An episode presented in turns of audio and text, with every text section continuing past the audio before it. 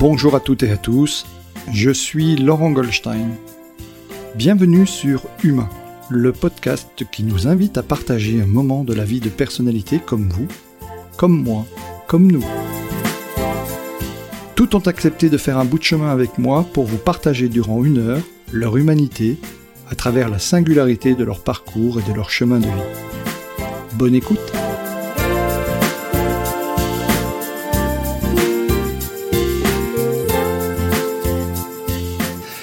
Bonjour euh, Sophie Loubière. Sophie, je suis très heureux de faire ta connaissance parce que tu as accepté mon invitation de venir te voir à Paris pour euh, ce nouvel épisode du podcast Humain. Alors, avant de te passer la parole, un petit message pour mes auditeurs habituels. Vous l'entendez, j'ai une voix un tout petit peu éraillée aujourd'hui. Ce sont des lendemains de week-end euh, et de non pas de fête, mais de, de fête sportive, voilà, où j'ai beaucoup encouragé. Et donc, j'ai une petite voix aujourd'hui à ne jamais faire, donc, avant d'enregistrer une émission. Euh, merci d'avoir accepté l'invitation. Je suis très honoré de t'avoir à ce micro à plusieurs titres. J'en profite aussi pour remercier Elisabeth Parachini qui nous a permis de, de faire cette rencontre.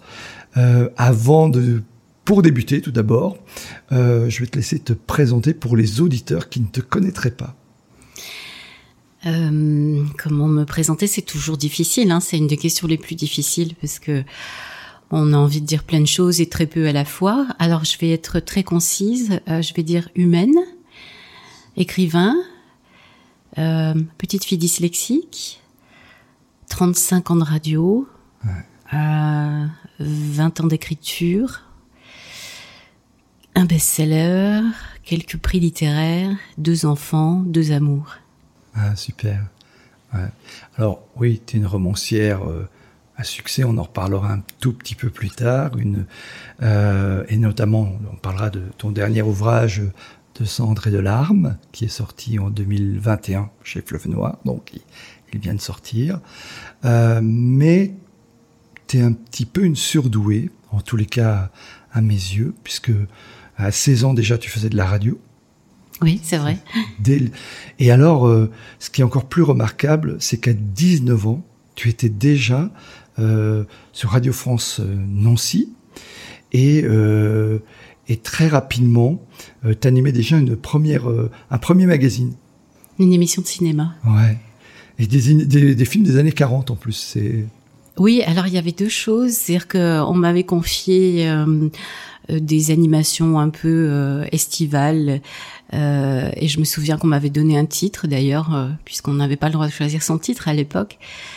Et c'est Michel Hutt, le directeur à l'époque de Radio France Nancy-Lorraine, qui avait décidé du titre et c'était Prends ton Bob et passe l'été avec nous sur Radio France Nancy. C'était super euh, bandant comme titre. Mais voilà, donc j'ai pris mon Bob l'été et on m'a conservé sur la grille de rentrée. Euh, en me proposant des émissions le week-end. Et évidemment, comme j'avais carte blanche, j'ai proposé des émissions de cinéma, un magazine de cinéma euh, très traditionnel dans lequel je, euh, je proposais des critiques de films que j'allais voir, forte de mes études de, de, de littéraire option audiovisuelle et analyse de films, et passionnée de cinéma depuis l'enfance. Donc ça m'avait permis d'avoir une carte pour aller gratuitement au cinéma, ce qui était pas mal.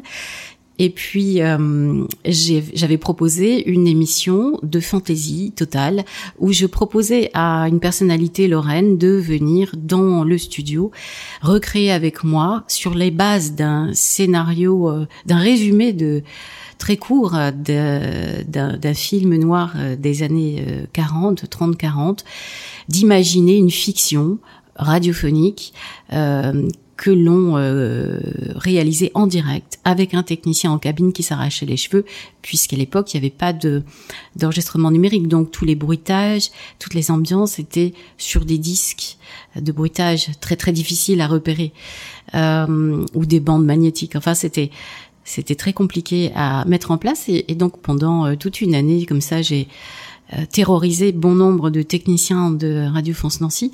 Et et donc euh, j'avais invité euh, des personnalités différentes, des musiciens, des comédiens, euh, à sur la base donc un petit résumé tiré des fiches de Monsieur Cinéma que, je, que je collectionnais dans des grosses boîtes. On, voilà, j'ai fait mes premiers pas de d'auteur de, de, fiction radio comme ça, sans trop le savoir, en écrivant les répliques, en écrivant, en réalisant moi-même hein, le, le, le, fil de ces de ces fantaisies. Il n'en reste rien, je n'ai, conservé aucun enregistrement. Il y en a peut-être un, un seul, puisque je l'avais utilisé pour une maquette que j'avais envoyée d'ailleurs à, à, France Inter. Euh, mais voilà, tout ça s'est envolé, mais c'était passionnant, évidemment. Alors c'est celle qui t'a fait remarquer à France Inter, finalement, cette maquette, parce que dès 26 ans, tu remportes un, un concours qui avait été euh, promu par Roland Dordain, c'est ça?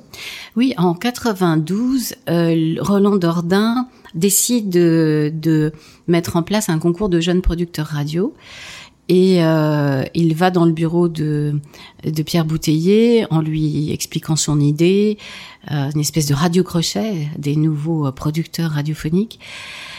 Pierre Bouteiller le reçoit très gentiment, c'est son copain, il veut lui faire plaisir, alors il sort de derrière son bureau un carton à l'intérieur duquel se trouvent plein de cassettes et il lui dit tiens, amuse-toi, euh, tu as peut-être euh, ton, gagnant dans ce carton. En fait, tout ce qu'il recevait comme maquette atterrissait dans ce carton qu'il n'écoutait absolument pas. Pas le carton, mais les cassettes. Et euh, il a eu le mérite de les garder. Oui, il, les a gardées. Et Roland Dordain a récupéré ça comme un trésor. Et la première cassette qu'il tire de cette euh, de ce carton, c'est la mienne. Il l'écoute et il appelle tout de suite en plein été. Et c'est mon mon ex-mari qui qui décroche et qui entend la voix de Roland Dordain qui lui dit "Oh, mais si tout ce qu'il y a dans ce carton est du niveau de ce que fait votre épouse, alors c'est formidable, mon émission euh, sera d'un très haut niveau. Et donc je me suis retrouvée à faire comme ça, le, à essuyer les plâtres, à être de la première émission. Et euh, je suis arrivée en finale. Euh, où j'ai appris énormément de choses. J'ai perdu et j'ai appris énormément de choses sur le monde de la radio. C'est-à-dire qu'à la fois il est ce monde merveilleux où tout est possible en termes de créativité, d'invention, de rencontres, et puis aussi, il est ce monde ingrat euh, euh de relationnel, euh, de, euh, de cartes qu'il faut posséder. Euh, et j'ai compris que tant que j'habiterai à Nancy, je ne pourrai jamais travailler à France Inter, puisque les trois gagnants étaient des Parisiens. Et on m'a bien fait comprendre que si j'avais une adresse à Paris, ça faciliterait évidemment les choses. Donc l'année suivante, on m'a reproposé de participer pour la deuxième session j'ai accepté euh, à la condition, j'ai posé ma condition à Roland Dordain, qu'il y ait un jury professionnel, un jury euh, d'auditeurs et non pas que de professionnels. Et c'est évidemment le jury d'auditeurs qui m'a permis de gagner ce. Et là, tu as gagné. Et à partir de là, ta carrière à France Inter a, démarré. Oui, mais alors euh, petitement, puisque Lorraine ayant gagné un concours, je vais être évidemment euh, euh, bizuté, euh, moqué, euh, placardisé par euh, les gens de France Inter qui n'acceptent pas qu'on débarque comme ça sur leur antenne. le prix normalement c'est de commencer par servir des cafés, balayer les studios, etc. Il y, y avait ce, ce, ce côté-là que j'ai bien senti. On m'appelait la Lorraine, on me demandait régulièrement de traduire des textes en allemand en pensant qu'à Nancy on parle allemand il y a, y a, cette bêtise là, euh, de cette méconnaissance là aussi de de la géographie de notre beau pays, euh, et puis en même temps des gens merveilleux qui, qui ont tout de suite m'ont tout de suite tendu la main comme Claude Villers par exemple ou Jacques Santamaria. Ouais. Mais tu as malgré cela effectivement fait une belle carrière à la radio et puis tu as, as écrit euh, euh, des, dramatiques. Euh, oui. Tu en as mm. même eu une qui a été, je crois, lue par, euh, par Chabrol. Oui, c'est grâce à Jacques Santamaria, qui à l'époque était directeur des ateliers de création de France Bleu, qui va m'écouter dans le concours euh, de Roland Dordain, euh, qui est ami avec Claude Villers, lequel a eu euh, vraiment un coup de cœur pour pour moi, pour mon travail. Et c'est une très belle histoire avec Claude Villers parce que on, on va nouer une relation, comment dire, à la fois épistolaire, littéraire et euh, c'est très compliqué à trouver le mot exact.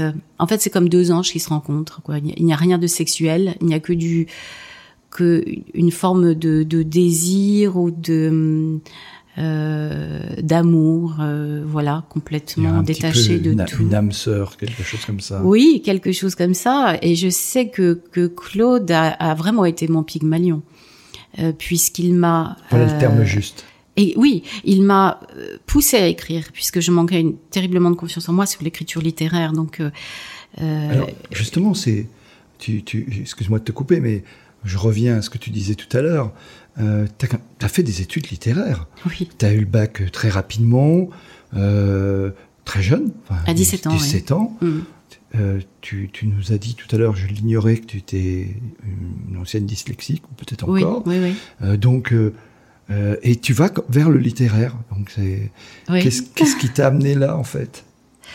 Mes professeurs. Ouais. Mes professeurs de français, mon professeur de maths, qui était ouais. un type extraordinaire. Puisque les, les, mathématiques sont très importantes pour forger l'esprit et euh, nous aider à comprendre qu'on n'obtient rien dans la vie sans effort, y compris l'écriture, la rigueur de l'écriture.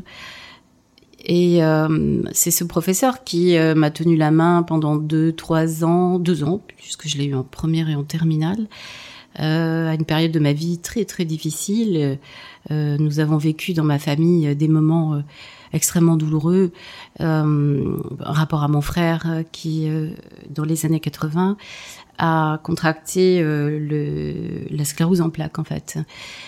Et il était très jeune, il avait 17 ans, et cette époque, on ne savait pas du tout soigner cette maladie.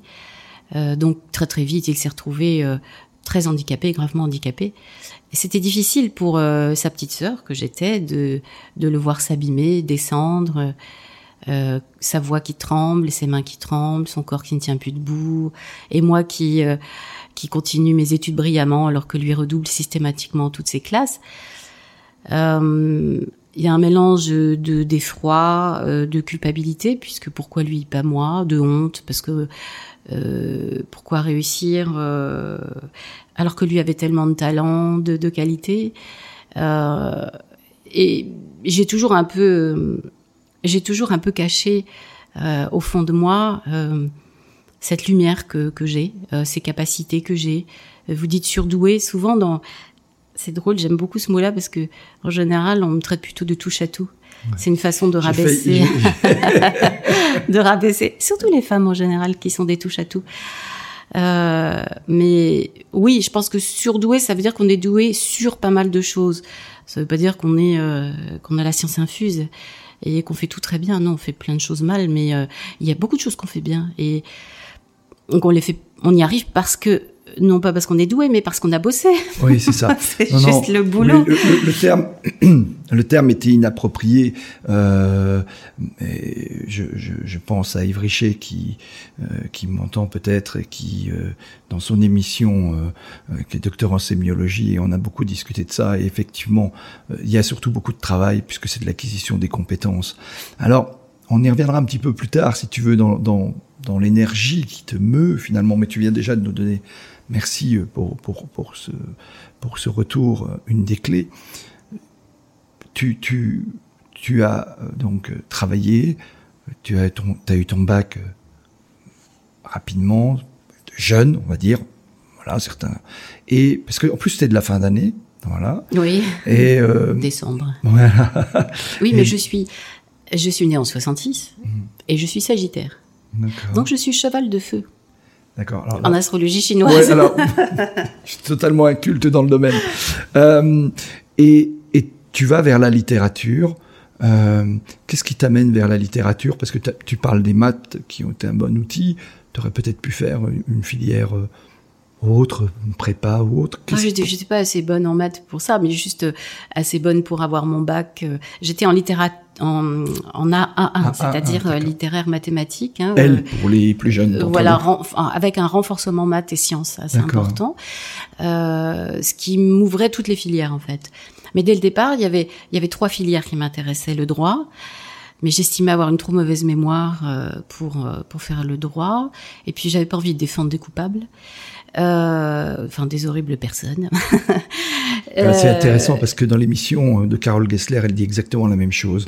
En fait, euh, elle dit qu'elle aurait, ou peut-être une de ses vocations aurait été celle d'avocat, et elle s'est rendue compte que euh, l'avocat ne défend pas, toujours, que, les, que, que, de, que de gentilles personnes, oui, parce que ma mère était éducatrice spécialisée en ah, milieu bah ouvert, elle s'occupait d'enfants en grande difficulté, de, de cas d'inceste, de, de, choses très graves, et donc voilà, je me voyais pas défendre des, des parents, par exemple, qui auraient euh, eu des comportements avec leurs enfants euh, totalement déplacés. Euh, et et le, la troisième voie, c'était le dessin.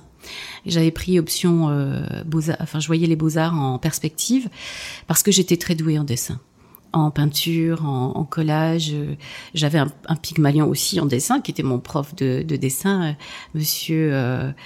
Euh, on l'appelait le, le, Gaulois, Monsieur Gosserez. Euh, un type extraordinaire qui faisait lui-même de très très belles choses. Et puis, euh, je, commençais déjà à écrire euh, pour moi des petites choses, des nouvelles que je faisais lire à des amis qui m'encourageaient, qui me disaient oh, mais c'est vachement bien, Sophie, on veut savoir la suite. Et puis, je faisais beaucoup de choses à l'oral, puisque mon écriture était encore un peu bancale de mon point de vue. Euh, donc j'enregistrais des fictions sur mon radiocassette que je mixais moi-même avec des musiques, des ambiances. Et puis j'avais une amie, euh, mon professeur de français de quatrième, je crois, ou seconde, je ne sais plus, euh, Laurence, qui est devenue mon amie et à qui je confiais mes poèmes. C'était des poèmes en prose et qui m'a fait rencontrer beaucoup d'intellectuels nancéens euh, des poètes, des artistes, et tous euh, se penchaient sur mon travail en, en, en m'expliquant que c'était euh, que ça valait le coup, qu'il y avait quelque chose d'original, qu'il fallait surtout pas que je, je lâche. Mais oui, il faut que tu ailles en lettres, tu ne vas pas aller en dessin, enfin, en, faire les beaux arts. Euh, c'était voilà, j'ai eu quelques signes comme ça, parce que très tôt, J'étais livrée à moi-même dès l'âge de, de 16 ans. Je sortais, rentrais comme je voulais, je gérais moi-même mes devoirs. Mes parents étaient totalement euh, incapables de savoir ce que je faisais de ma vie et, de s'occuper de moi. Donc euh, voilà, j'ai très tôt euh, vécu au contact de gens, je, ne sais pas, que ce soit Tom Novembre par exemple, ah ou, ou d'autres artistes peut-être moins connus, Xavier de Guilbon qui est devenu un grand comédien. C'était à, Nancy dans, les années euh, fin 80, début 90, il y avait vraiment comme ça euh, un microcosme très riche, très intéressant. Je me suis retrouvée à faire chauffeur sur le festival euh, de Nancy Jazz Pulsation. à 18 ans, j'ai eu mon permis tout de suite. Euh, donc voilà, juste bosseuse et avec l'envie, euh, l'envie d'y arriver pour deux de réussir ma vie et celle de mon frère qui ne pourrait pas vivre et et, l'écriture euh, est arrivée petitement, euh, cachée d'abord, puisque mon, mon, premier mari euh, me faisait surtout remarquer que je faisais toujours beaucoup de fautes d'orthographe, de liaison, de grammaire, etc. il m'encourageait tout en me décourageant. Et j'ai quand même été au bout de mes premiers manuscrits assez rapidement. Euh, je crois vers l'âge de 22 ans, j'ai dû envoyer mon premier manuscrit qui a été refusé, puis un second deux ans plus tard, euh, j'écrivais en robe de chambre. Mmh. Je, ce visage, enfin ce souvenir de moi en robe de chambre en train d'écrire. Et c'est en robe de chambre que j'ai reçu un jour un coup de fil de Grasset, de Martine Boutan, sur le deuxième manuscrit, qui s'appelait Opération Vente Flash au rayon boucherie, euh, qui euh, me dit de très jolies choses sur ce manuscrit, me, me prédit qu'il va passer en en comité euh, de, lecture. et que pour elle c'est comme une lettre à la poste. Sauf que ce ne sera pas comme une lettre à la poste, ils vont retoquer le manuscrit, elle va m'encourager à le retravailler, mais à 22-23 ans, je ne sais pas ce que ça veut dire retravailler un manuscrit. Et donc je le remettrai dans un tiroir. Et c'est donc Jacques Santamaria, euh, en 93, par le biais de Claude Villers, qui va euh, me solliciter euh, sur le plan de l'écriture et me commander des fictions. Et ce sont ces fictions qui sont mises euh, donc euh, en voix par euh, Claude Chabrol et qui vont être repérées par la SACD et me valoir mon premier prix, qui est le prix du meilleur jeune auteur radio en 95. Tu en as écrit d'autres, hein, il me semble. Après, je, alors je ne sais pas si c'était le même, Le secret du coffre rouge. Alors ça, c'est un feuilleton. C'est des feuilletons. Grand feuilleton de 100 et 50 épisodes que j'ai coécrit, toujours une commande de Jacques Santamaria, qui, euh, après avoir été aux ateliers de France Bleu, a été directeur de France Inter. Alors évidemment, on va dire que Sophie, t'as du parti pris, mais c'était le meilleur directeur de France Inter. Jamais l'audience n'a été si si belle et si si haute.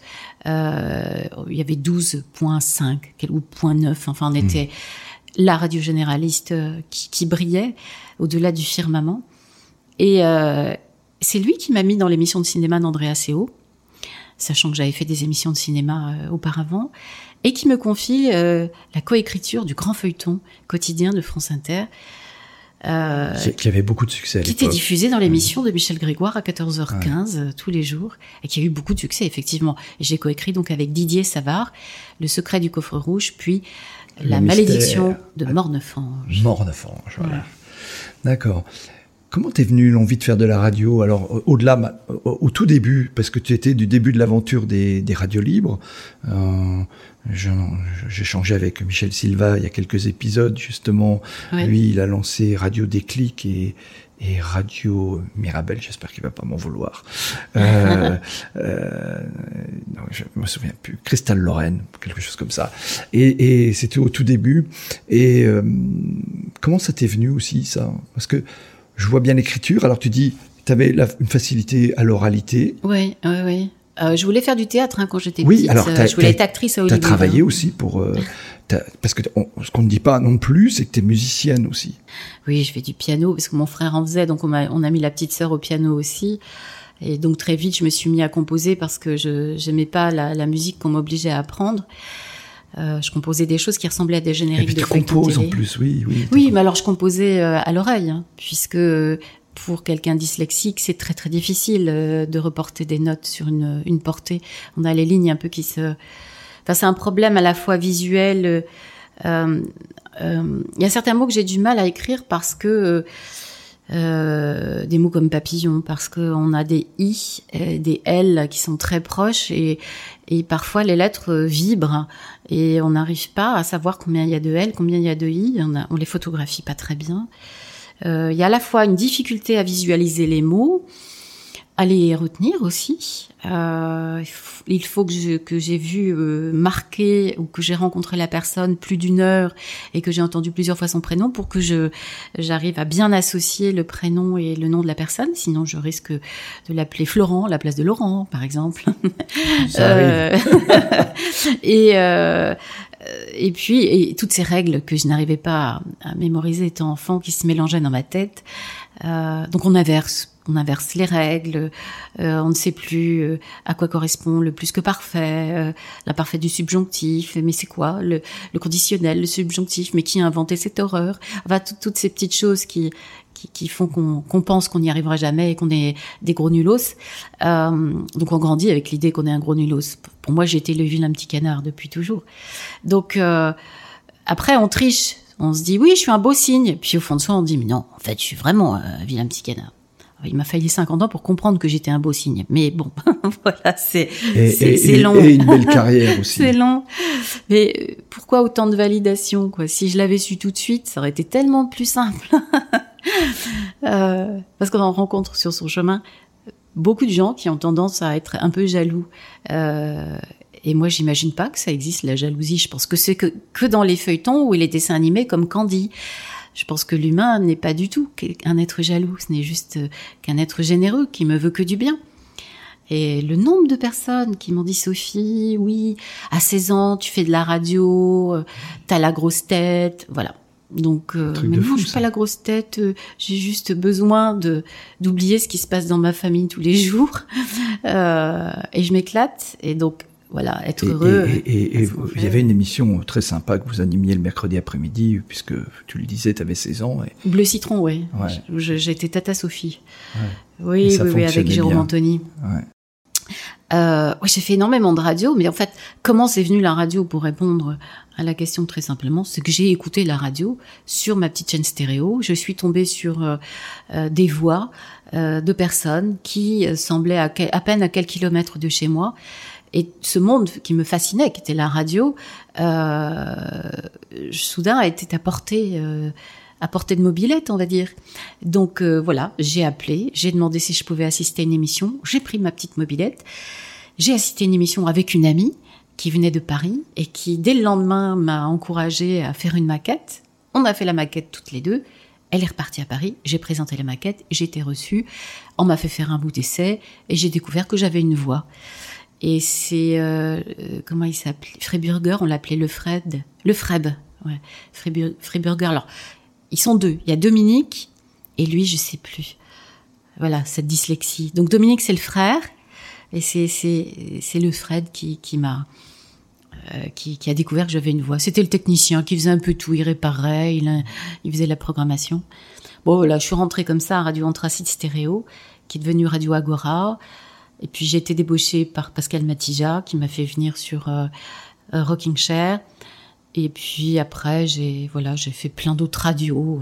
Alors donc, en, parallèlement en plus euh, de l'écriture, de la musique, de la radio, tu as fait aussi du théâtre Oui, j'ai fait du théâtre. Mais ça, c'était un rêve d'enfant. Euh, mon père était comédien. J'entendais sa voix euh, à la radio, euh, sur Radio euh, Lorraine. Hein, avant d'être Radio France Nancy, c'était Radio Lorraine. Il enregistrait des fictions. Euh, papa, donc j'entendais parfois sa voix à la radio et ma mère faisait de la couture, je me souviens, dans la cuisine, en écoutant la voix de mon père. Et elle s'arrêtait de coudre dès que on n'entendait plus sa voix. Donc c'était, elle ne cousait pas très, ne cousait pas très vite. Et moi j'étais dans ma petite chambre avec mon frère, dans, nos lits superposés. On voulait s'échapper pour aller écouter. Et euh, je voulais être comédienne. Je, je, voulais réussir la carrière que mon père avait dû arrêter pour élever ses enfants. Et, et voilà, donc ça a été. C'était de toute façon, j'avais ça dans le sang le jeu, mmh. la comédie, l'écriture. Et aujourd'hui, dans mes livres, je suis comédienne. Je joue tous mes personnages. Je les incarne. Je les vis. Alors, maintenant, ton activité principale, tu, as décidé il y a une dizaine d'années de te consacrer pleinement à l'écriture. Euh, tu as beaucoup de succès. Je, vais revenir, je vais revenir un peu plus tard sur le succès, mais revenons sur euh, le goût du polar. Ça t'est venu comment? Est-ce que c'était les vieux films américains? Est-ce que parce que dans les polars, euh, c'est un art particulier en littérature. Euh, et, et on, on, échangeait euh, tout à l'heure en avant-propos, je parlais de ton roman Black Coffee qui, qui m'a été offert, que tu m'as dédicacé il y a quelques années. Euh, offert par Elisabeth Elisabeth, oui, je vous remercie encore une fois, et qui me l'a offert.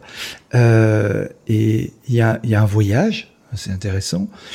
Mais ce qui me surprend toujours dans les polars, euh, c'est que, alors c'est tout le principe du polar, hein, c'est qu'il faut aller à la fin pour euh, finalement pour avoir la vérité. Mais d'où ça t'est venu cette envie de faire du polar en fait?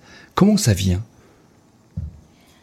Ça vient d'une lectrice euh, totalement amoureuse euh, d'Arsène Lupin, passionnée par le club des cinq, Alice détective, et aussi parce que euh, j'ai vu, je crois, à l'âge de 6 ans, sur la télévision en noir et blanc, ça tombait bien, c'est un film en noir et blanc, de notre salle à manger, euh, la maison du docteur Edwards, euh, Spellbound Hitchcock, avec Ingrid Bergman, Gregory Peck.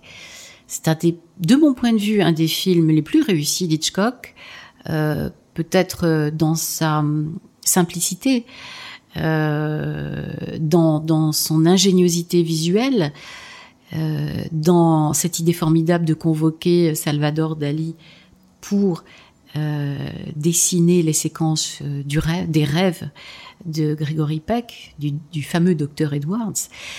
Et il y a énormément d'astuces visuelles et surtout la, musique incroyable de Miklos Rocha qui m'emporte toute petite et la scène finale, ce montage très cut en parallèle euh, d'une descente de ski, des, des, rails de ski, on va dire hein, des rails, des, mmh. des traits noirs mmh. euh, du ski dans la neige, et euh, d'une descente d'escalier euh, et des grilles euh, pointues au, en bas de l'escalier de pierre, un, es, un, escalier extérieur.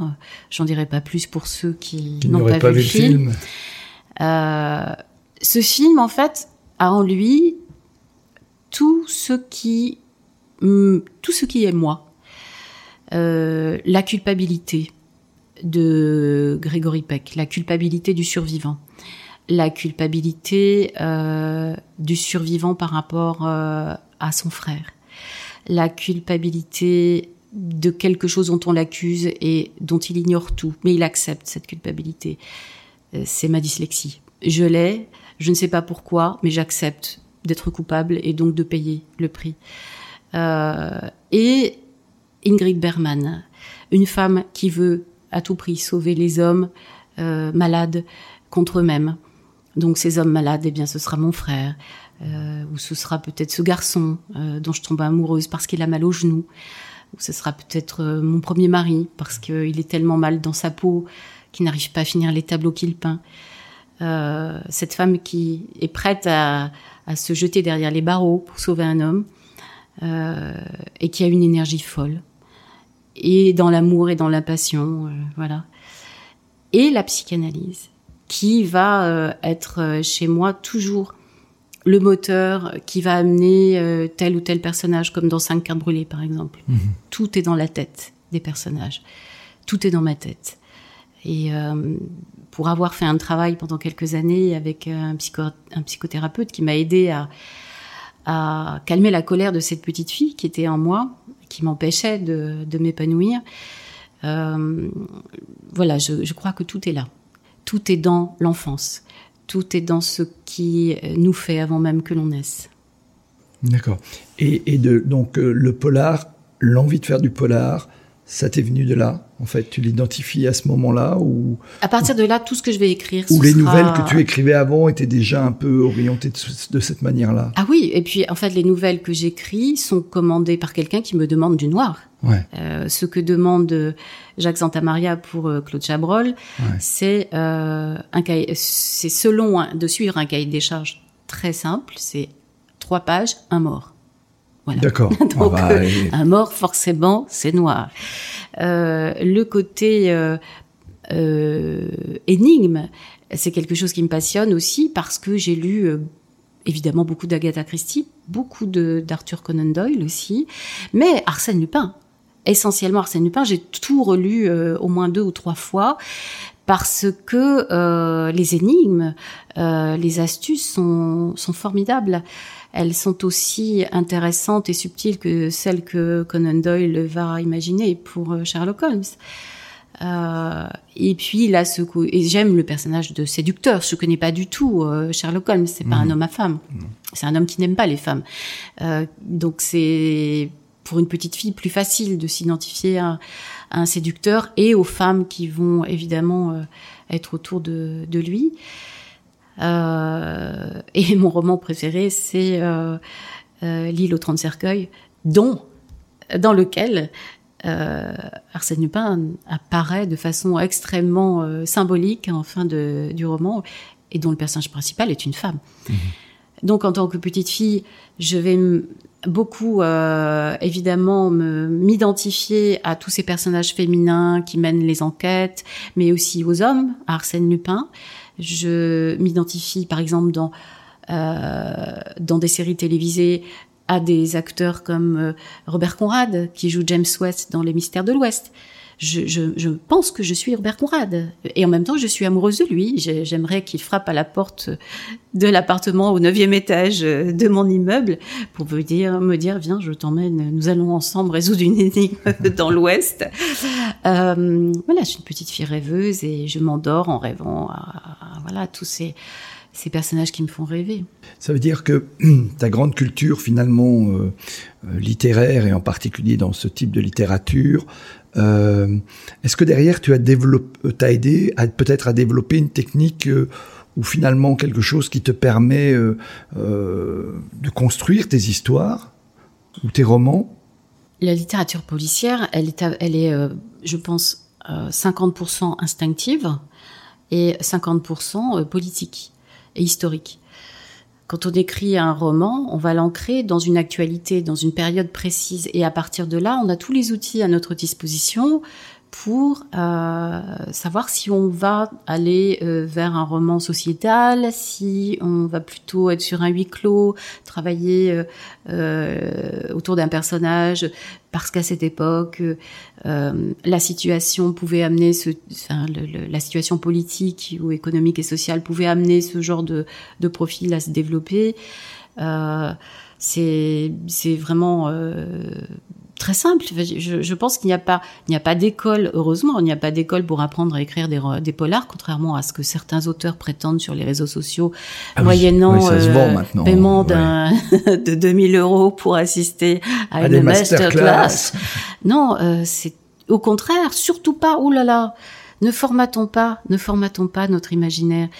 Euh, toutes ces intrigues que j'ai imaginées, euh, je pense à L'enfant au caillou, par exemple. Oui, donc là, qui est un, qui est un best-seller, euh, euh même, qui, qui, qui, a beaucoup de succès outre-Atlantique, enfin, outrement, chez, même aux USA, hein, je qui a même séduit les Américains, les Anglo-Saxons. c'est simplement l'imbrication de deux faits divers et un personnage fort qui est inspiré de ma mère. Oui, alors j'allais y venir justement parce que l'enfant au caillou, quand tout à l'heure tu m'as parlé de ta maman qui était euh, éducatrice spécialisée, euh, ou peut-être travailleur social euh, de manière générale. donc je me suis dit, ah, ça y est, je vois le lien. Il peut, donc ça, il y a, il y a une part de, de réel dans, dans, ce, dans ce roman. Oui, et dans tous mes romans, en fait. L'ancrage personnel, intime, il est de tous mes romans. Ah, il est caché, euh, il, mais pas volontairement. C'est simplement que quand je raconte euh, l'histoire de Laurence Gressac dans Cinq cartes brûlées, je ne raconte pas l'histoire de Sophie Loubière. Mais il est probable que l'enfance de Laurence soit vraiment teintée de ma propre enfance, et notamment de mon rapport à mon frère aîné. Euh, que euh, mon sentiment d'exclusion vis-à-vis des autres enfants en primaire est le, probablement le même que celui de Laurence. Elle parce qu'elle est grosse, moi parce que je suis maigre et dyslexique et gauchère. Euh, et que j'ai un cache sur l'œil, euh, le vilain petit canard, ah. c'est dont euh, le frère chaque jour euh, renforce cette cette idée qu'il est vilain en lui disant t'es moche, t'es bête, t'es ceci, t'es cela. voilà, ce grand frère qui sera châtié euh, évidemment, pour avoir été si odieux avec sa petite sœur. Mais bon, le châtiment était un peu disproportionné.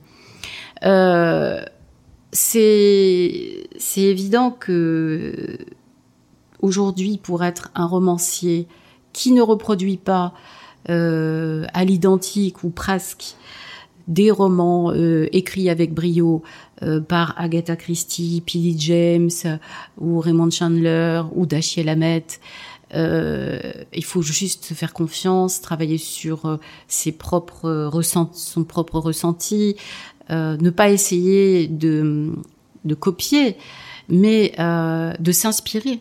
L'inspiration, elle vient également de tous ces livres que j'ai lus, littérature noire et littérature classique et poésie euh, compris. C'est tout. C'est ce tout. Toutes ces, tous ces romans que j'ai lus euh, avec gourmandise, appétit, euh, dès l'enfance, puisque je n'avais aucun problème pour lire. Simplement l'orthographe, l'écriture, les dictées, c'était ma hantise. Mais euh, j'ai dévoré énormément de livres. Mon argent de poche passait dans les livres de poche que j'allais acheter au hall du livre à, Nancy. Et après, la, première émission que j'ai à France Inter, enfin une des premières émissions qu'on me confie en 2000, on me dit Sophie, tu as une heure, tu dois présenter l'excellence de la playlist musicale de France Inter. Donc j'ai un programmateur qui me programme des disques. Et entre les disques, trouve un truc. Tu n'as qu'à écrire des petites choses, toi qui es écrivain. Et voilà, me voici euh, avec un projet d'émission d'été quotidienne, sans savoir ce que je vais bien pouvoir mettre dedans. Je me mets devant, je me plante devant ma bibliothèque et je me dis bah voilà, je vais, je vais, je vais lire des extraits de romans. Et en fonction des disques qui me sont proposés, eh bien, je vais choisir tel extrait qui va correspondre à tel disque, telle ambiance. Et quand on me demande de donner le titre à mon émission, je, je donne l'émission du livre que je suis en train d'écrire, Dernier parking avant la plage, qui va permettre de protéger à la fois le titre du roman et euh, de l'émission, Et ça va donner le concept. Oui, parce que c'était des derniers parkings avant la plage, puis parking de nuit de, à partir de 2006. Donc euh, chaque été, les auditeurs retrouvaient des ambiances de bord de mer, de parking mêlés, euh, une voix qui leur disait euh, euh parking noir, mystère, policier.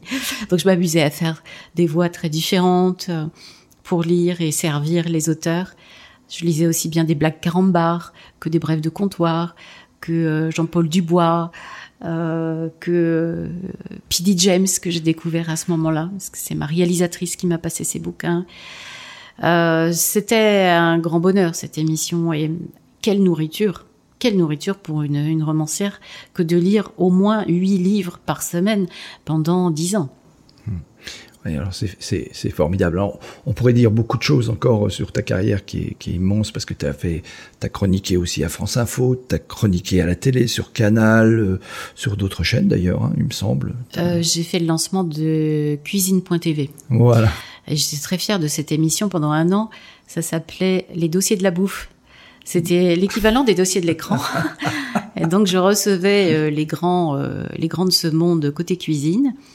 Euh, et on diffusait un documentaire et on faisait ensuite un, débat suivait avec les invités sur les grandes causes alimentaires. C'était génial à faire, j'ai adoré. Super.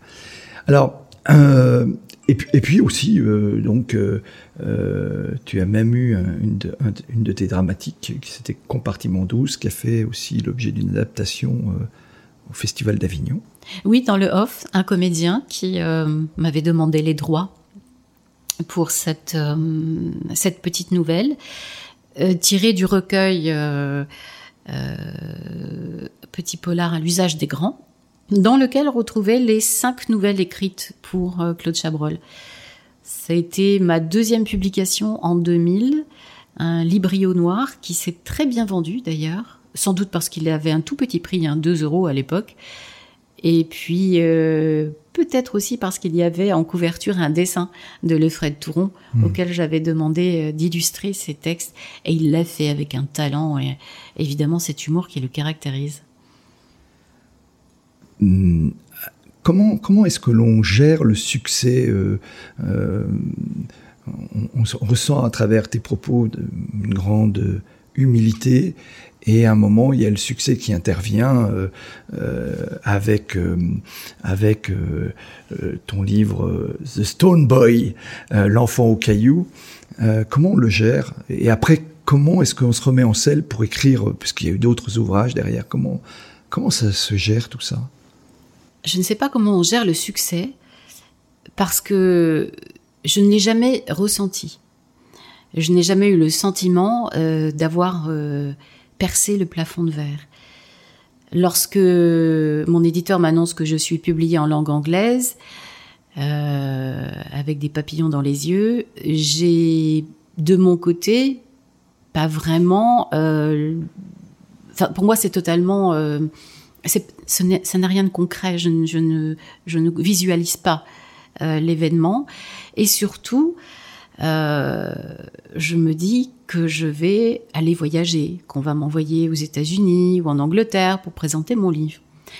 Et ce ne sera pas le cas. Ça va rester to totalement abstrait. Je vais simplement euh, voir apparaître euh, une ligne de droit d'auteur pour les ventes monde. Et c'est très obscur. C'est très obscur ce que l'on vend. J'ignore combien j'ai vendu de livres. Je sais que j'ai vendu dans une douzaine de pays en langue anglaise, que ce soit euh, euh, en Australie, euh, en Irlande, en Écosse, donc aux États-Unis, enfin tous les pays anglophones. Et j'ai très très peu de retours sur les ventes. Je gagne assez peu d'argent sur cette langue anglaise. et j'ai un retour dithyrambique de la presse internationale. Oui? Euh, du Financial Times. Euh, mais la presse française ne se fait absolument pas l'écho de ce succès. C'est une espèce de d'oubli ou de mépris, je ne sais pas. Euh, je ne veux pas savoir. Mais hum, toujours est-il que, à partir du moment où j'ai arrêté de faire de la radio en 2010, euh, quelque chose n'est pas passé au niveau des journalistes. comme si je n'avais pas le droit d'être romancière à plein temps, d'être authentiquement romancière. Quelque part, on me faisait plaisir en faisant un papier euh, sur euh, tel bouquin parce que j'étais une productrice à France Inter, donc il y avait ce côté un peu people. Du jour où j'ai arrêté, dans des conditions difficiles, puisque je me suis fait virer d'Inter avec huit autres producteurs le même jour, en dix minutes dans un bureau, on m'a, je sais pas, on m'a, on m'a un petit peu oublié, euh, négligé. Et, et, ça a été très difficile. Ce succès, il est, euh, il est public. C'est un succès de lecteurs, un succès de connaisseurs, de personnes qui lisent. Euh, il n'est absolument pas un succès journalistique. La presse a très très peu soutenu mes publications depuis 20 ans. L'année dernière, pour le prix Landerneau, j'ai eu de très beaux papiers euh, et là, je remercie les journalistes euh, d'avoir ouvert euh, cet ouvrage et, d'en avoir fait de, beaux échos. cette année, sur Deux cendres de larmes, je n'ai absolument aucun papier. pourquoi? Alors j'ai réfléchi parce que je suis pas la seule. Ça arrive apparemment à tous les auteurs qui ont eu un prix à une période où tout le monde était mal avoir le Landerneau l'année du Covid, c'est la pire poisse qui puisse vous arriver. Euh, le, le, prix est confiné euh, au lieu d'être eh proclamé euh, juste avant Quai du Polar au mois de mars. On le retient. Il sera annoncé par une dépêche AFP mi-mai, juste après le déconfinement au moment où les librairies ouvrent à peine, sont encombrées, encombrées de cartons, de livres invendus, etc. Donc mon livre va mettre trois semaines à rejoindre euh, les rayonnages, puisqu'il avait disparu euh, des rayons. Ce n'était plus hmm. une nouveauté au mois de mai. Euh, et beaucoup de commandes vont, vont être annulées puisque le livre voilà, est trop, trop long à, à venir. Un Landerneau, c'est 100 000 en général. entre 10 000 et 100 000. 10 000, c'est vraiment le plus bas mmh. Landerneau. Donc voilà, je, je, me suis retrouvée dans la fourchette basse. Ce qui n'est pas dramatique. Ce qui est plus dramatique, c'est que le prix Landerneau, c'est le prix remis par euh, les libraires des centres culturels Leclerc. Et qui était ouvert pendant le confinement et vendait des livres? Les centres culturels Leclerc. Donc j'ai reçu le prix des ennemis des libraires en 2020. Évidemment, les libraires ne m'ont pas vraiment mis en avant cette année-là. Le prix Landerneau était un petit peu dans un petit coin caché ce qui explique aussi euh, cette situation. Euh, et puis, euh, quand on a eu un prix donc important, les journalistes n'aiment pas refaire deux fois un papier sur le même auteur. et certains se disent, c'est bon, on lui a, on a fait un joli papier l'année dernière, pas tous les ans tout de même. Mmh. Il y a ce, ce côté, c'est, ce sont eux qui gouvernent. Il ne faut pas l'oublier. Parle-nous de ton dernier roman, donc, de cendres et de larmes, euh, sans trop en dévoiler. oh, ça, c'est rare qu'un auteur euh, dévoile trop de son livre. c'est pour ça. Parle-nous-en un tout petit peu et allez de quoi il traite. De cimetière. C'est. Je n'ai pas encore eu le temps de le lire. Hein, oui. Euh, j'aime. Alors, on aime beaucoup ses livres, c'est sûr. Un auteur, s'il n'aime pas son livre, c'est que il a envie de se suicider ou d'arrêter sa carrière. Mais De cendres et de larmes euh, est très puissant euh, et résonne beaucoup en moi parce qu'il va toucher. Il va toucher à la vie, il va toucher à la mort, à la mort euh, dans tout ce qu'elle a de, plus concret et, et, tout ce qu'on n'a pas envie de voir. Donc cet aspect qui concerne l'enterrement, ce que devient le corps, et, en même temps, ce que la mort a de merveilleux et de paisible. Ça reste un polar, malgré tout. C'est un roman noir. C'est un roman C'est pas du tout un polar. C'est-à-dire qu'il n'y a pas d'enquête policière, il n'y a pas de flic. Et d'ailleurs, dans mes romans, il y a très peu d'enquêtes policières, à part les premiers. J'étais encore un petit peu, enfin, très influencée, très teintée par euh, mes lectures. Mais mes romans sont vraiment des romans noirs. C'est-à-dire, tourner vers la société, euh, tourner vers ce qui nous démange, ce qui nous fait mal, euh, en travaillant sur des faits réels. Là, ce qui a déclenché l'écriture de, de Cendres de larmes, c'est un fait réel, un infanticide qui qu'on découvre dans les tout dernières pages du livre, d'une violence inouïe, et sur lequel je, voulais absolument me positionner pour dire oui, ça existe. Attention, ça existe parce que la société devient complètement folle. Et pourquoi elle devient folle? Ce roman nous l'explique. On a un mari euh, qui, qui est jardinier municipal, très heureux dans son couple, un papa poule qui s'occupe de ses trois enfants, même du grand qui n'est pas de lui, très amoureux de sa femme. Elle est sapeur-pompier euh, volontaire euh, au sapeur-pompier de Paris dans une caserne dans le 12e. Et le problème, c'est qu'ils habitent un appartement tout petit et que tout le monde se, on se marche les uns sur les autres.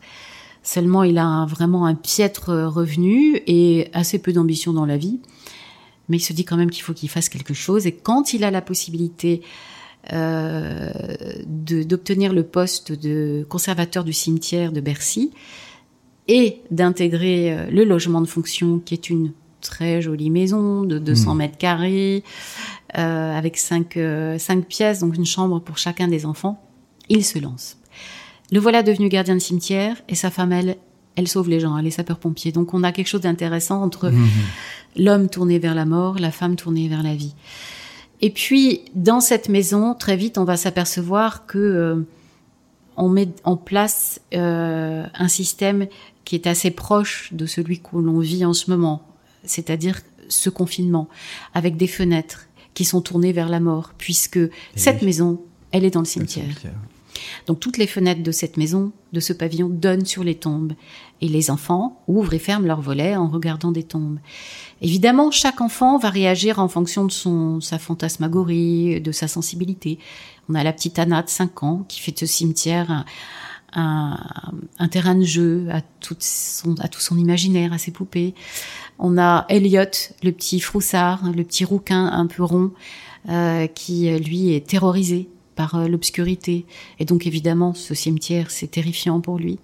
Et puis on a le plus grand Michael qui a 14 ans, en pleine crise d'ado, qui va faire de ce cimetière un terrain d'exploration euh, pour sa chaîne YouTube. Et évidemment, le principal moteur de cette histoire, c'est Christian, le mari. Ce gardien improvisé qui soudain, après avoir fait de la terre euh, un terreau de vie, euh, va faire de la terre un terreau de souvenirs.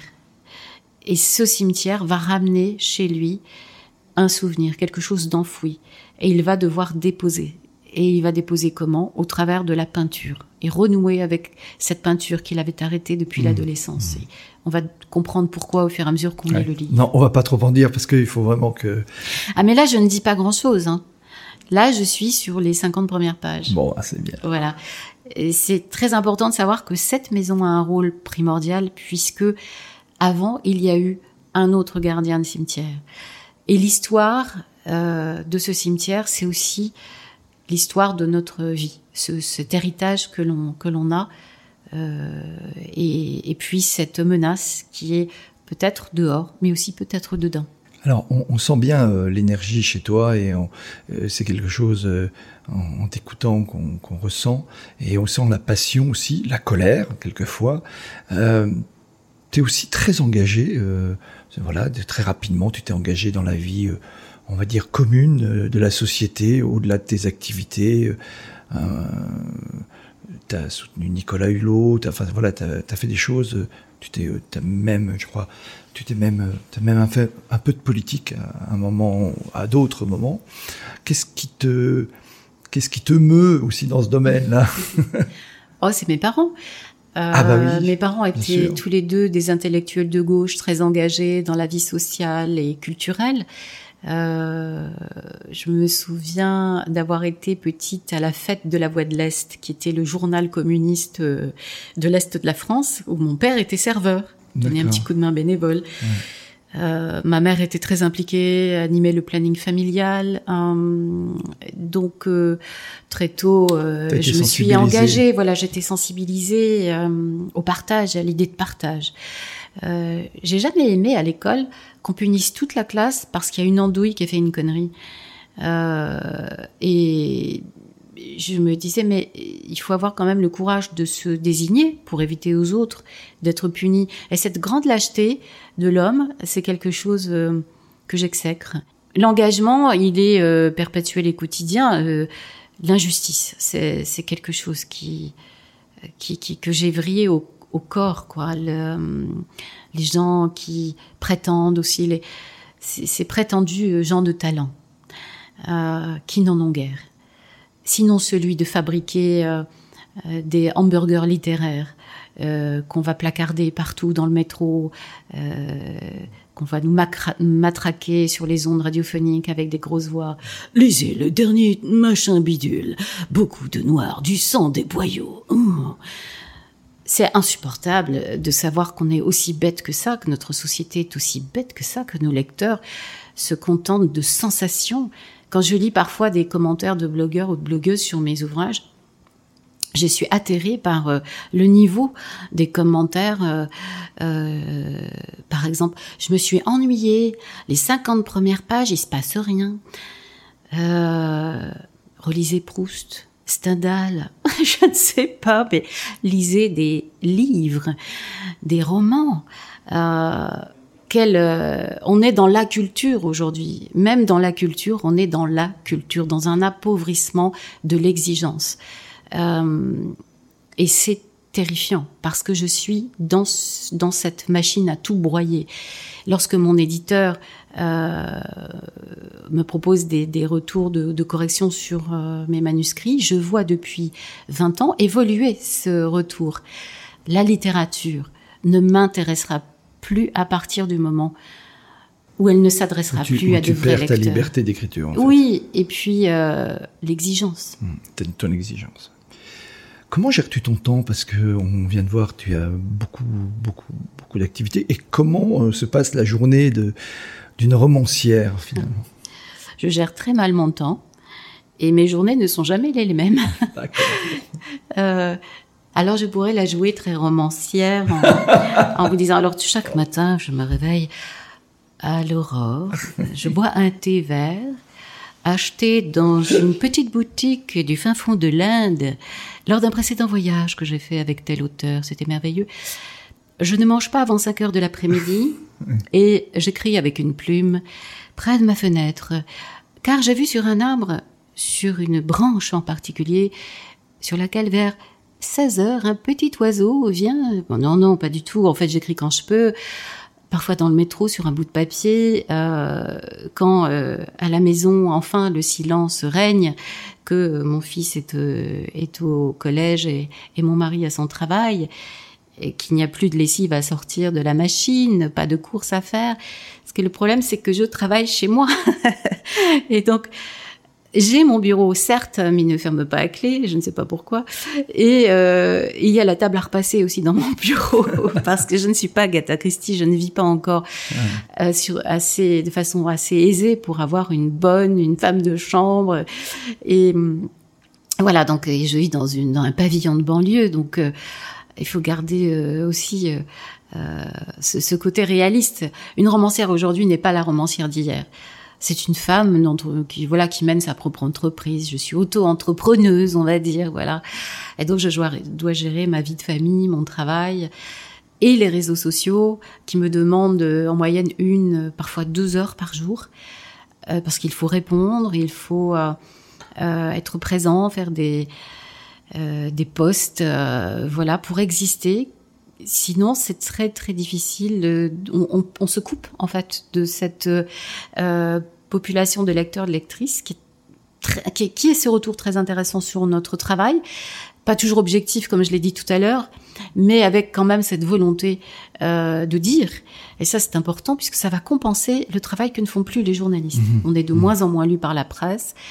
Euh, qui elle va se concentrer sur quelques bouquins, qui sont euh, le top, euh, on va dire le top 30 mmh. euh, de mmh. livres hebdo, donc toujours les mêmes, avec quelques curiosités parfois, puisqu'il y aura un prix, ou que l'éditeur va va faire un peu le, le, boulot sur ce, ce, nouvel auteur qu'il veut monter en aiguille, en épingle, pardon, mmh, jolie dyslexie. voilà, c'est c'est plus du tout ce qu'était le métier il y a 20 ans. il y a 20 ans, c'était très peinard.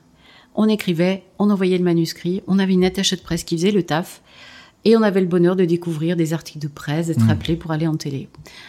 Aujourd'hui, c'est plus du tout pareil. En tout cas, pour ceux comme moi euh, qui, euh, encore une fois, n'ont pas percé ce plafond de verre, c'est-à-dire n'ont pas dépassé euh, les euh, 100 000, euh, 200 000 euh, grands formats euh, vendus en quelques mois. On doit euh, être en permanence sur le qui-vive et donner plus de, je crois que je dois être à peu près à 10 heures par jour de, de taf, week-end compris, puisque le week-end, je vais dans des salons faire des signatures. Donc voilà. Mais je ne désespère pas un jour d'avoir la vie indolente euh, d'une romancière. D'accord, t'as pas peur de t'ennuyer? Ah non, ah non, ça l'ennuie. C'est la meilleure chose qui puisse m'arriver. D'accord. Justement, comment tu gères ton énergie? Parce qu'on a, on a- euh, on, vient de. En, en une heure, on va faire une émission aujourd'hui exceptionnellement longue, mais le sujet est tellement passionnant. Faudra couper. Non, non, non, non, on va pas couper. Euh, mais mais euh, comment gères-tu ton énergie? Parce qu'il y, en- faut pour faire tout ce que tu fais. Comme euh, n'importe quel chef d'entreprise qui a trop de boulot, euh, comme je peux. je j'aimerais avoir une piscine. Euh, parce que dans l'eau, une piscine chauffée, hein, parce qu'en région parisienne, sans piscine chauffée, on n'y arrive pas. Parce que l'eau me, me détend et ouvre mes synapses, donc ça me permet de beaucoup mieux gérer les choses. Euh, j'ai j'aime bien m'enfermer avec mon, mes écouteurs dans mes musiques. Donc j'écoute beaucoup de musique, j'ai quelques playlists avec des noms euh, qui pourraient être des titres d'émissions de radio, euh, musique pour prendre euh, seul les transports en commun, musique pour ne surtout pas faire son repassage, musique pour rester bien confiné. Euh, et puis j'ai une play- j'ai des playlists qui correspondent à l'écriture de chacun de mes romans. Donc quand je dois euh, mes, mes rituels, quand je dois m'écrire écrire un roman, eh bien je m'installe dans mon bureau ou euh, dans une chambre d'hôtel si si j'ai la chance de pouvoir me sauver une semaine dans un hôtel et j'écoute ces musiques que j'ai sélectionnées, qui sont des musiques de films, qui vont me mettre dans l'ambiance et en Ah. fonction des musiques, je, je, en fonction des scènes pardon que j'ai à écrire, je vais choisir, je vais convoquer tel compositeur, telle partition. Et donc sur tous les blogs de mes derniers romans, on va trouver la playlist. Euh, comme pour Deux cendres et de larmes, il y a la playlist euh, chapitre par chapitre. Super. Donc là, on aura les, les liens pour mettre dans le descriptif de l'épisode.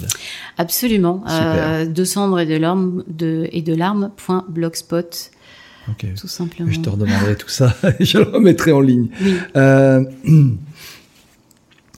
euh, Est-ce que tu, as parlé tout à l'heure de... hum, Merci déjà de ce partage sur l'énergie et sur la vie de la romancière. Euh, est-ce que tu te souviens, est-ce qu'il y a une personnalité qui, t'a marqué dans la vie? Euh, Tu as parlé de tes professeurs, euh, tu as parlé de ta famille, mais est-ce que quelqu'un t'a rencontré à un moment? Tu, parlais d'un Pygmalion tout à l'heure. Euh, est-ce, qu'il y a une personne qui a été, voilà, qui, qui a déclenché en toi, qui t'a permis, il y en aura peut-être beaucoup, hein, mais au moins une, que, voilà, où tu te dis, tiens, cette rencontre-là, à un moment, elle a été déterminante dans ma vie.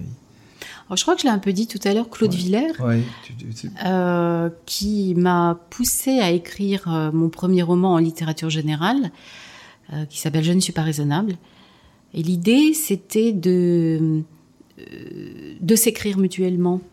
En plein été, on avait commencé ça. C'est juste en 93, l'été 93, euh, l'année où j'ai gagné mon concours, avec une émission qui s'appelle La Belle Équipe. Et euh, je proposais aux auditeurs de visiter les coulisses d'un tournage. Donc je les emmenais chaque semaine sur le tournage d'un film, puisque l'été est propice au tournage. Euh, et parallèlement à cette émission, je sortais beaucoup avec Claude Villers, qui avait à cœur de me faire connaître Paris, puisque petite Lorraine, évidemment, euh, je ne connaissais pas les beaux quartiers de Paris. Et il me promenait dans sa voiture euh, d'un quartier à l'autre et m'emmenait dîner. Et de ces moments euh, euh, est, né ce, roman. Donc au départ, il devait y avoir mes lettres, puisque je lui écrivais une lettre, et ses réponses. Sauf que Claude ne m'a jamais répondu. Et, et il m'a expliqué un jour, quand je lui ai posé la question, il me dit, mais Sophie, c'est tellement intéressant ce que vous avez mis en place. Je trouve plus intéressant que vous m'écriviez et que je ne réponde pas. Et voilà, de fil en aiguille, le livre s'est écrit comme ça. Donc, je dois beaucoup à Claude qui m'a donné cette confiance en moi. Je dois aussi à Philippe Claudel, euh, que j'ai connu lorsque je faisais de la radio à l'âge de 16 mmh. ans euh, sur mmh. Radio Galipette. Mmh. Il était le directeur des programmes. Euh, et nous avions eu une petite romance extrêmement charmante à cette époque.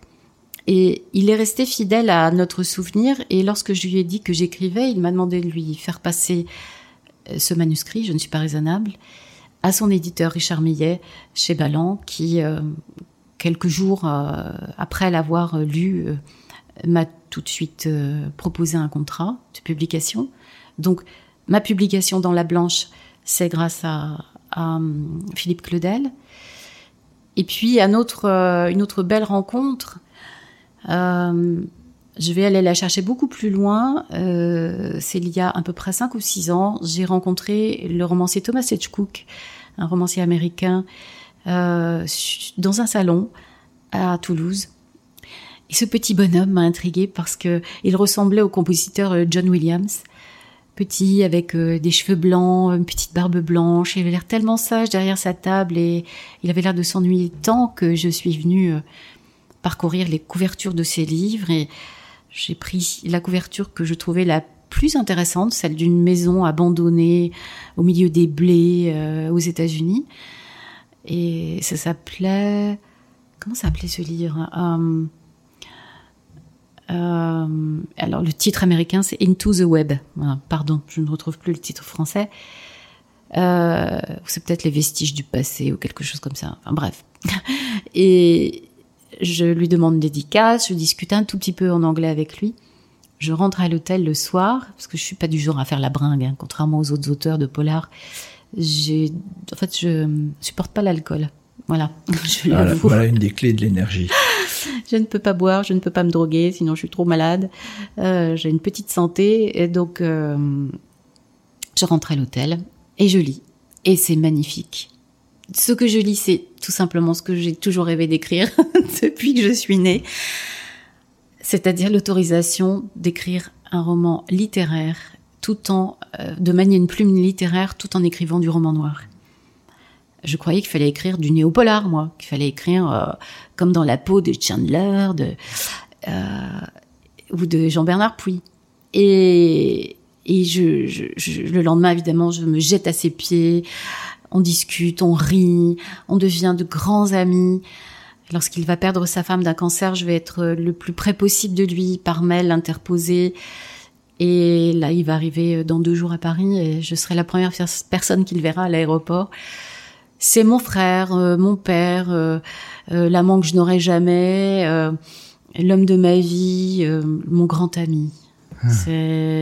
Et surtout un, un romancier d'un talent inouï et d'un amour pour la littérature et la France et Paris mm. que je n'ai jamais mesuré nulle part ailleurs. Mm.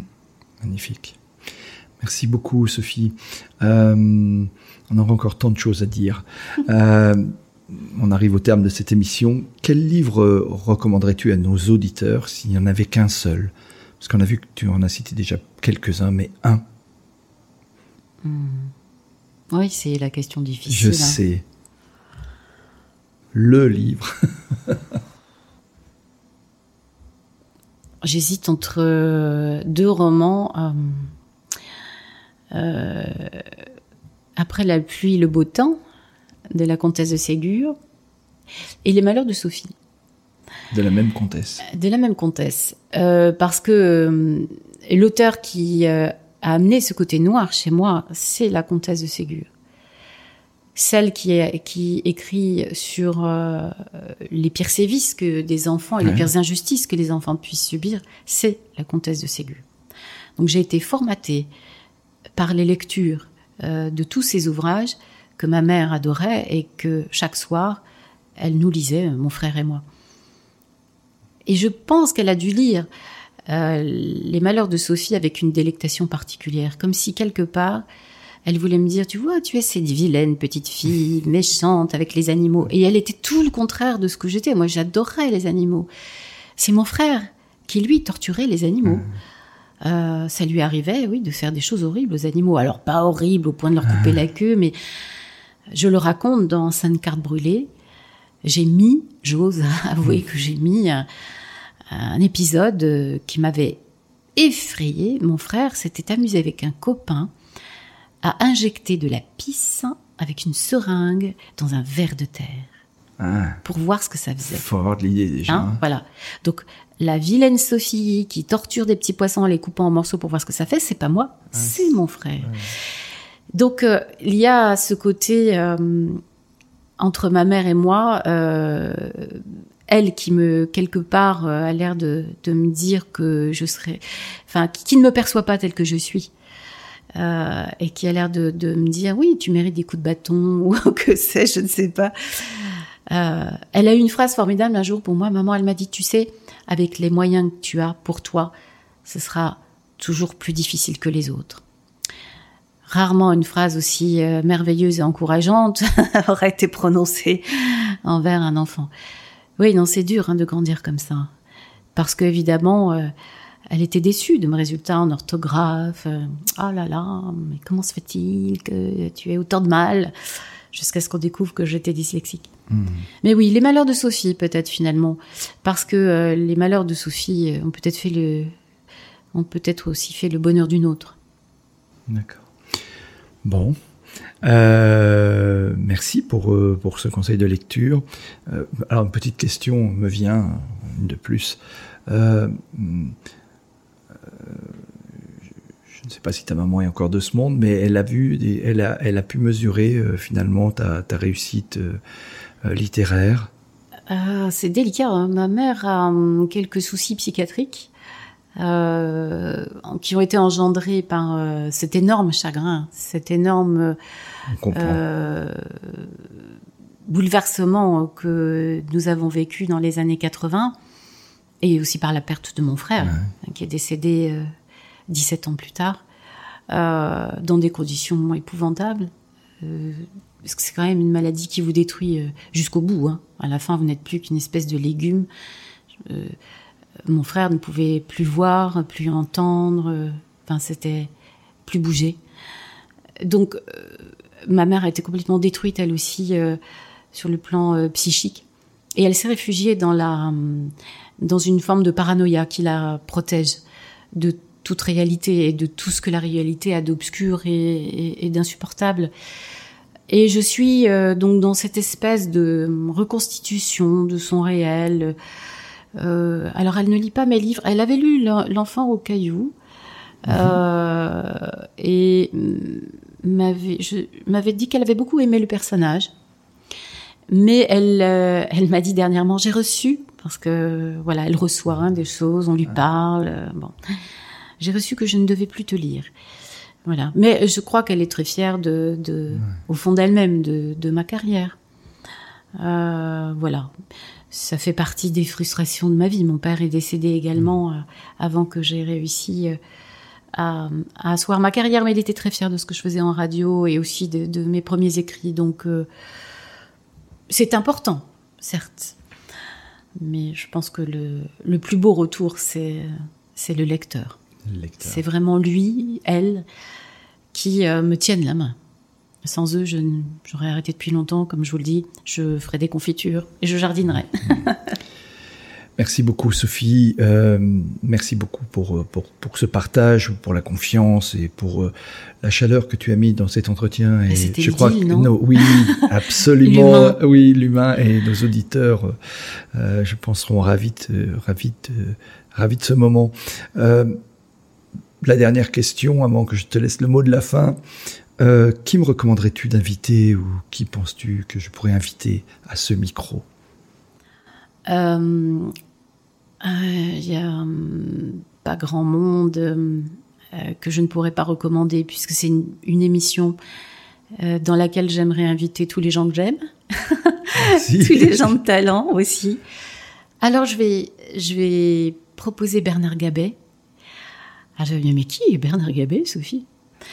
C'est la plus belle voix française de doublage, une voix de livre audio, un ami et la voix de Desmond Jebler, puisque c'est lui qui lit Black Coffee Hein, parce qu'on n'a pas parlé des livres audio, mais je continue à faire de la radio, entre guillemets, du micro, puisque j'enregistre mes propres livres. Hmm. Et lorsqu'il y a une double narration, je la propose à Bernard Gabet. D'accord. Voilà, Bernard Gabet, donc qui lit aussi euh, cinq cartes brûlées euh, avec moi. D'accord, génial. Merci beaucoup, l'invitation est lancée. Tu as le mot de la fin pour conclure cette émission exceptionnelle. Que la vie continue. Ben voilà, envers et contre tout. envers et contre Merci beaucoup Sophie, à très bientôt. Merci, à toi. Merci d'être venue.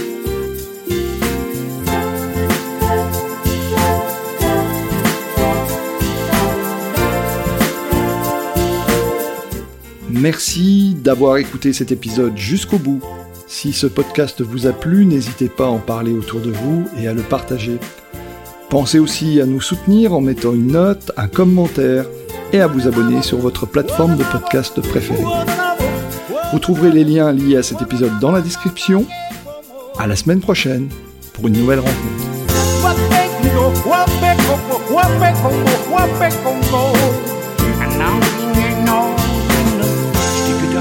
could have